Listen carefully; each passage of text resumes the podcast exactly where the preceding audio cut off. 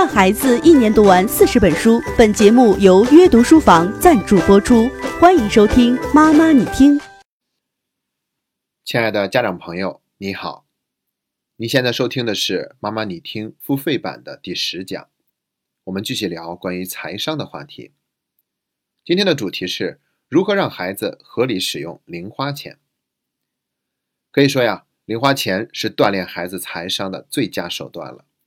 我们就是要在日常去锻炼孩子管理并使用零花钱的能力，以此来提高孩子的财商。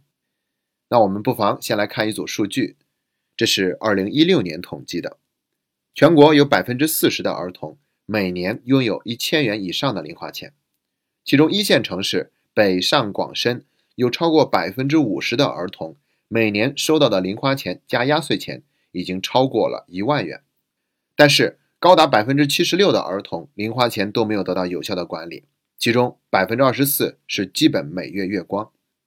月光是什么概念？就是这个月你给他一百块钱，他会花光；下个月你给他一千块钱，他照样花光。所以，让孩子学会合理的使用零花钱，就成为家长们非常关心的一个话题了。那既然提到零花钱，就绕不过去压岁钱，所以我们本期节目呢，就分成两个部分来聊。第一个部分。聊一聊突然产生的大笔收入应该怎么处理。第二个部分，我们再聊日常的零花钱的安排和分配。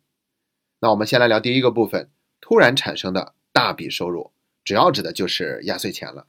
提到压岁钱，我就想起来一个网络段子，说有人问你小的时候听过最多的谎言是什么？有人就答了，那就是过年的时候，我妈会对我说：“你的压岁钱呢，先给我，我替你存着，等长大了再还给你。”事实是我们都已经长得很大了，也没见那个压岁钱回来。可以说，提起压岁钱，每个人都有一部血泪史。当然了，时代已经不同了，现在呢，家长们已经有了越来越多的方式去处理孩子的压岁钱。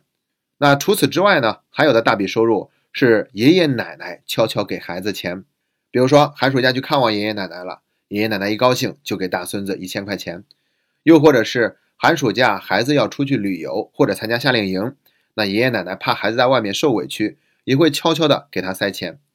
现在的孩子都学的猴精啊，甭管是压岁钱还是其他的大笔的收入，一旦有了，他们会想办法把这些钱留在自己的手中。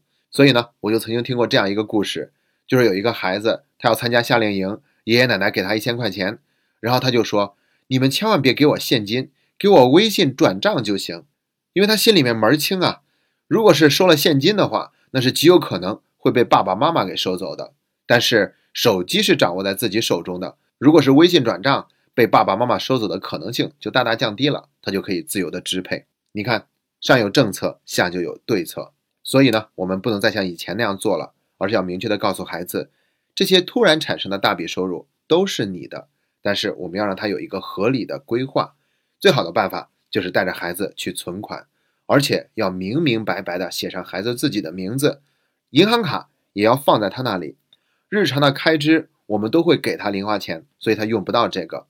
但是如果有大额的开支，那就要先报备父母，审核通过以后才可以去买。比如说孩子有一个愿望清单，他想买一个玩具，需要花三百块钱，那这个时候应该怎么安排呢？反正日常的零花钱是不够的，那就可以考虑去从存款中支。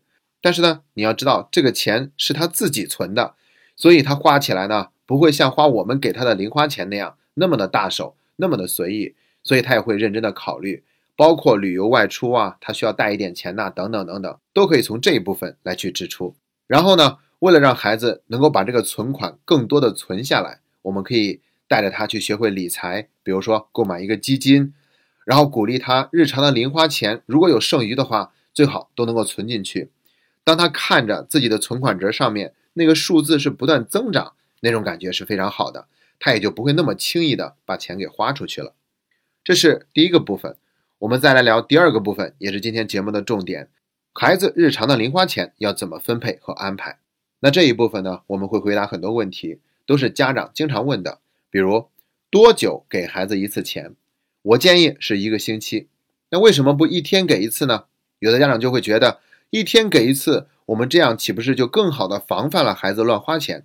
但是注意，我们今天的主题是要让孩子自己学会合理的使用零花钱。我们就是要让孩子学会自己来安排嘛，哪怕他会提前花完，下一次他就会长经验了嘛。而且我知道还有很多孩子的钱呢，他都是花不出去的。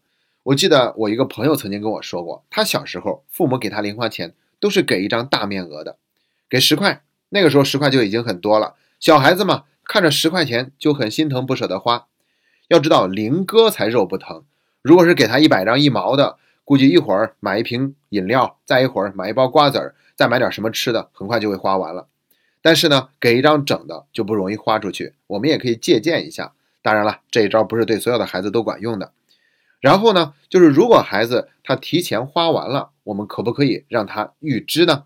对不起，不可以提前预支下周的零花钱。那借钱可不可以呢？借可以，但是借可是要还的。如果呢他的要求比较合理，那我们就可以借给孩子钱，但是呢要从他接下来几周的零花钱里面一部分一部分的扣除。我们不能从孩子一周的零花钱里面扣完，要分期扣，要不然的话，那不就变成了你逮着一只羊使劲薅羊毛吗？孩子会吃不消的，他也会闹情绪。慢慢的扣，对他来说他是更能接受的。好了，那我们接着聊家长们经常会问起的第二个问题，那就是能不能用零花钱做奖惩呢？那关于这个问题的回答，我们会在完整版的节目里面有一个详细的解读。如果您对这个话题非常感兴趣的话，欢迎通过节目下方的二维码添加我们“妈妈你听”的微信公众号，然后在微信公众号的最下方就可以找到“妈妈你听”付费版节目的链接。另外需要跟大家说的就是，下周一我们将会又有一批新的小组开始我们读书会的学习。如果你对妈妈你听的节目非常的喜欢和认可，也想收获更多的成长，那么欢迎你加入我们的 FCA 公益读书会。在这里，你会遇到更多热爱学习的家长，也会让自己收获一段非同寻常的成长。我和所有的老同学在这里欢迎你的到来。如果你想加入这个读书会，也需要扫描节目下方的二维码，添加我们的工作人员，然后他会详细的为你介绍加入读书会的操作流程。最后，再次感谢您一直以来对我们节目的信任和厚爱。今天的节目就到这里，谢谢大家。阅读书房联袂本栏目四重教育大礼免费送，扫描节目下方二维码，快来免费领取专属你的大礼吧。